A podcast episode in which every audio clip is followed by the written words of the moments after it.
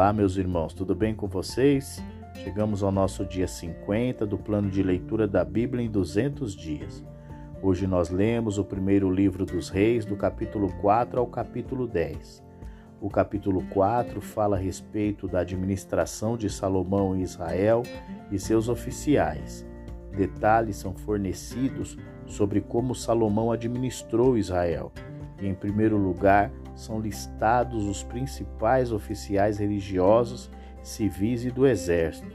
Salomão revisou o sistema de tributação, dividindo o país em 12 governos por distritos, cada um tendo que fornecer à Casa Real os suprimentos de alimentos durante um mês do ano. Ou seja, esses governos por distrito aparentemente substituíram as antigas áreas tribais estes são os seus nomes: Ben-Ur, da região montanhosa de Efraim, Ben-Decker, em Macás, Salbim, Bet-Semes e Elon Bet-Anã, Ben-Ezed, em Arubote, Socó e toda a região de Éfer, Ben-Abinadab, em toda Nafote-Dor. Ele era casado com Tafate, uma das filhas de Salomão, Baaná, filho de Ailude, em Taanak, e em Megido, e em toda Bet-Seã, próxima de Zaretã, abaixo de Gisriel, e todo o território, desde Bet-San até Abel-Meolá, e para além do Joquimeão, Ben-Geber, em Ramote-Gileade, incluindo as cidades de Jair, assim chamadas por causa de Jair da tribo de Manassés, em Gileade, na região Argob, em Bazã, incluindo 60 grandes cidades fortificadas com trancas de bronze nos portões. Ainadab, filho de Ido, em Manaim. Aimaas, em Naphtali. Ele era casado com Bazemate, outra filha de Salomão. Baaná, filho de Uzai, em Azer e em Bealote. Josafá, filho de Parua, em Issacar, Simei, filho de Elá, em Benjamim, Geber, filho de Uri, na terra de Gileade, incluindo os territórios de Sion, rei dos amorreus, e de Og, rei de Bazã. Ele era o único governador dessa região. As nações vizinhas que se tornaram parte do Império Israelita também pagaram impostos, o que enriqueceu ainda mais Salomão. Portanto, Israel, como nação, deleitava de paz e prosperidade. O suprimento mensal de alimentos era enorme, pois precisava manter não apenas a família real e os funcionários do governo, mas também o exército. Por causa de sua sabedoria, Salomão era famoso em países distantes e próximos. Então as pessoas fizeram coleções de seus provérbios e canções e muitos viajavam a Israel para ouvir a sua sabedoria. O capítulo 5 fala sobre a aliança que Salomão fez com Irão, rei de Tiro, e os preparativos para edificar o templo. Sem dúvida, Salomão pretendia que a construção do templo fosse uma ajuda para a vida espiritual de Israel. Salomão obteve o melhor dos materiais de Irão, rei de Tiro em troca, Salomão concordou em pagar por todo esse material, enviando produtos agrícolas para Irão.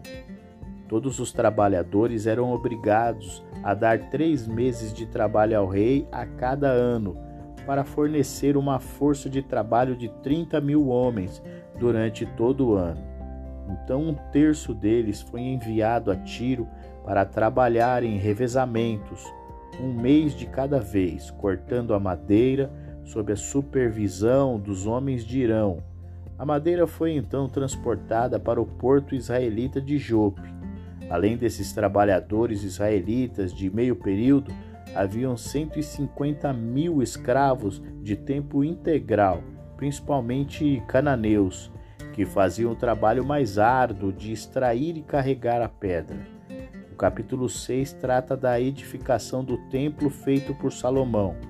480 anos depois que os israelitas saíram do Egito, no quarto ano do reinado de Salomão em Israel, no mês de Ziv, No segundo mês, ele começou a construir o templo do Senhor, ou seja, as paredes laterais e posteriores do edifício principal foram reduzidas em espessuras de um côvado, cerca de 44 centímetros ou 18 polegadas, para o andar do meio e mais um côvado para o andar de cima.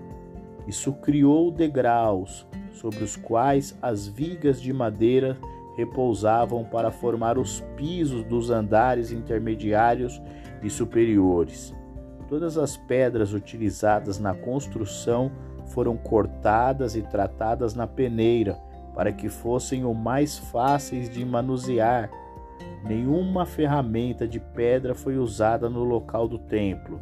Deus deu a Salomão o lembrete de que o templo seria o meio de abençoar ele e seu povo mas somente se eles fossem obedientes a Deus. Dentro do templo, o trabalho em pedra era coberto com painéis de madeiras ricamente entalhados e revestidos de ouro batido. Uma partição dividia o templo principal em duas salas.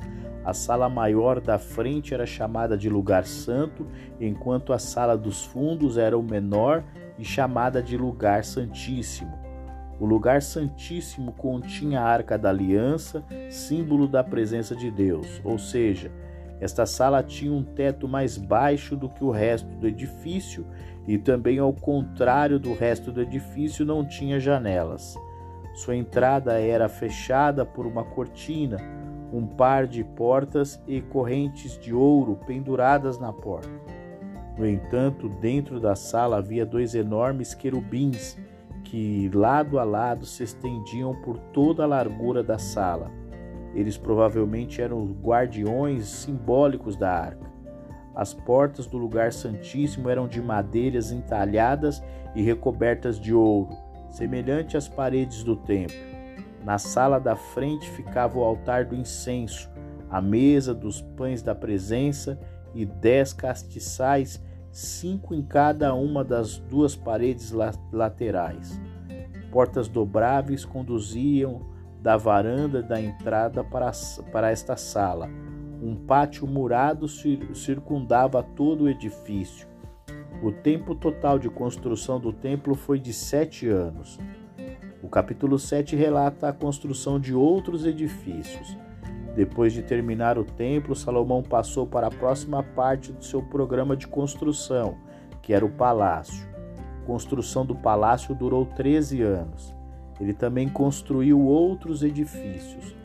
A Casa da Floresta do Líbano, assim chamada por causa de suas três fileiras de pilares de cedro, era aparentemente um quartel-general militar e depósito de armas. O salão dos pilares era provavelmente um salão de reuniões e o salão do trono, um tribunal de julgamento. Havia também um palácio separado para sua rainha, filha do faraó, mas todos esses edifícios, junto com o templo e o próprio palácio de Salomão, foram construídos dentro do grande pátio, em cujo perímetro havia uma parede de pedra e madeira.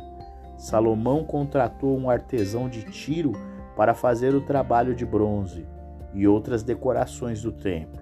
Por coincidência, esse artesão contratado foi chamado de Irão, o mesmo nome do rei. Irão fez dois pilares de bronze que ficavam na frente da varanda, mas não sustentavam o telhado. Eles parecem ter sido puramente ornamentais. As decorações ao redor do topo, em forma de tigela dos pilares, consistiam em romãs, flores grandes e uma rede de correntes entrelaçadas. Um novo altar de bronze foi feito, muito maior do que o altar do tabernáculo de Moisés, que agora era muito pequeno para o grande número de animais que Salomão sacrificou. Uma pia de bronze, tanque e uma forma de uma enorme bacia apoiada em dorso de doze bois que retinha água para o banho e outros rituais de limpeza. Havia dez pias móveis adicionais, cada uma consistindo de uma bacia de bronze fixada no topo de um carrinho. A bacia ficava dentro de uma moldura quadrada na parte externa da qual estavam fixados os painéis decorativos. Então, alistado todos os artigos feitos de bronze. A fundição do bronze foi feita em local no Vale do Jordão, onde o solo era adequado, mas outros artigos também foram feitos, até que o templo fosse concluído em todos os detalhes e totalmente equipado para os seus serviços. O capítulo 8 relata que a arca é trazida ao templo. Então o rei Salomão convocou todos os chefes das tribos, dos grupos de famílias de Israel, para irem se encontrar com ele em Jerusalém, a fim de levarem a arca da aliança de Deus, de Sião, para a cidade de Davi, ao templo. As pessoas vieram de todo Israel para celebrar a dedicação do templo. A cerimônia ocorreu na época das festas das cabanas. Ao transferir a arca da tenda temporária de Davi para o templo, Salomão, evidentemente lembrando-se do erro do seu pai Davi, cuidou para que o sacerdote e os levitas carregassem a arca e todos os vasos sagrados de maneira adequada. A cerimônia foi acompanhada por músicas e cânticos fornecidos pelos sacerdotes e levitas, todos os quais estavam de serviços para aquela ocasião especial. Uma vez que a arca estava em seu devido lugar, Deus deu um sinal da sua presença, enchendo o templo com uma nuvem de glória. Como no caso do tabernáculo, a luz da presença de Deus era tão deslumbrante que a atividade humana no santuário teve que cessar. Espantado com tudo o que havia acontecido, Salomão comparou aquele dia com os dias de seus antecestrais. Desde que Israel se tornou uma nação, Deus é, se recusou a escolher qualquer cidade como sua morada, mas agora ele escolheu a cidade de Davi e o seu filho Salomão.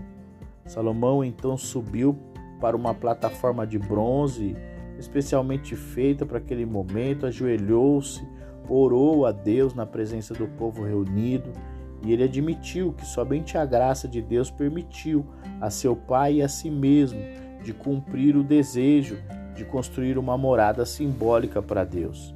Ele orou para que a graça de Deus repousasse da mesma forma sobre os seus descendentes reais depois dele.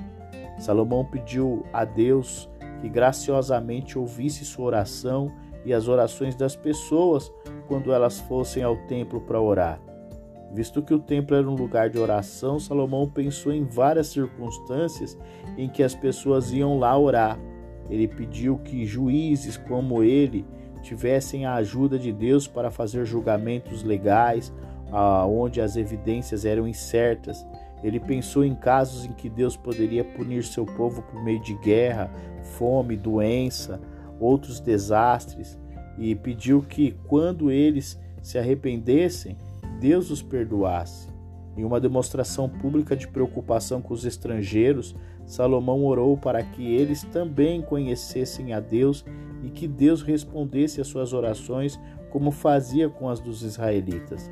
Ele pediu que Deus ouvisse os israelitas quando orassem por sucesso contra os seus inimigos na guerra, e finalmente ele pediu que Deus os ouvisse quando clamavam por misericórdia daqueles que enviou para puni-los. Deus demonstrou sua aceitação da oração de Davi, de Salomão, enviando fogo do céu para queimar os sacrifícios. Salomão então se preparou para orar pela bênção de Deus sobre o povo reunido.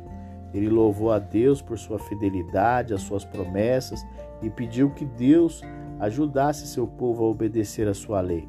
A cerimônia foi concluída de maneira típica com um grande número de sacrifícios e a celebração pública continuou por mais uma semana. O capítulo 9 fala a respeito da aliança do Senhor com Salomão. Embora em relação ao povo ele fosse rei, em relação a Deus ele era servo e ele tinha que ser obediente à, à sua vontade se ele quisesse desfrutar o cumprimento das suas promessas. Salomão construiu o templo para mostrar que Deus habitava entre o povo, mas se o rei ou seu povo se rebelasse contra ele, Deus destruiria o templo para mostrar seu descontentamento com eles. Salomão havia emprestado de Irão cerca de 4 mil quilos de ouro para ajudar a financiar os seus programas da construção, e em pagamento dessas dívidas, Salomão deu a Irão 20 cidades no norte de Israel. Irão não ficou satisfeito com essas cidades e as devolveu. E assim também para fortalecer a segurança de Jerusalém, Salomão reconstruiu o Milo, algum tipo de fortificação de defesa, e todas as seções danificadas da muralha da cidade. Ou seja, ele também reconstruiu cidades em ruínas, estabeleceu bases do exército em pontos estratégicos, equipou cidades selecionadas para armazenar os produtos agrícolas coletados para manter o governo. Ele tornou todos os estrangeiros escravos. Os israelitas não eram recrutados para os trabalhos forçados. Eles serviam como soldados, funcionários do governo, oficiais e capitães do seu exército. Salomão manteve também os requisitos da aliança em relação às festas anuais. Sempre alerta nas negociações, Salomão viu a oportunidade de obter mais lucro ao cooperar com o Irão no comércio de transportes. Assim, as mercadorias do Mediterrâneo eram recebidas no porto de Tiro, de Irão, levadas por terra para o porto de, dos israelitas de Ezion-Geber, na ponta do norte do Mar Vermelho, e depois enviadas para o leste, possivelmente até a Índia. Visto que os israelitas não eram marinheiros, Salomão contratou marinheiros de Irão para ensinar e guiar seus homens. Bens que esses navios trouxeram do leste enriqueceram ainda mais os dois reis. E chegamos ao nosso último capítulo, capítulo 10, que relata a visita da rainha de Sabá a Salomão. Assim, pessoas de outras nações ouviram falar da reputação, da sabedoria de Salomão, e em certa ocasião a rainha de um país árabe visitou Jerusalém para testá-lo com perguntas difíceis. Assim, a rainha de Sabá ficou maravilhada não só com a sabedoria de Salomão, mas também com o esplendor da sua corte. Deu ao rei 4.200 quilos de ouro, muitíssimas especiarias e pedras preciosas. Nunca veio especiarias em tanta abundância como as que a rainha de Sabá deu ao rei Salomão. Ao mesmo tempo, ela e Salomão aproveitaram a oportunidade para ter algumas trocas comerciais úteis. Então voltou a rainha de Sabá para sua terra, ela e os seus servos. Então Salomão ganhou mais riqueza, tributando todos os bens que passavam por Israel ao longo das rotas de comércio internacional. Ele gastou grande parte de sua riqueza na sua cidade e palácio, que tinham um esplendor inigualável entre as nações da região. As nações que buscavam seu favor também lhe traziam presentes caros. Além de construir uma grande força de cavalos e carruagens para si mesmo, ele se tornou um intermediário entre um comércio internacional de cavalos e carruagens que o enriqueceu ainda mais. O reinado de Salomão viu o início de uma forte classe de comerciantes em Israel. Anteriormente, a economia de Israel era basicamente agrícola e no pastoreio, mas aos poucos os mercadores ganharam controle sobre os fazendeiros. E assim nós encerramos o nosso dia 50 do plano de leitura da Bíblia em 200 dias. Amanhã estaremos de volta e eu aguardo você. Até lá!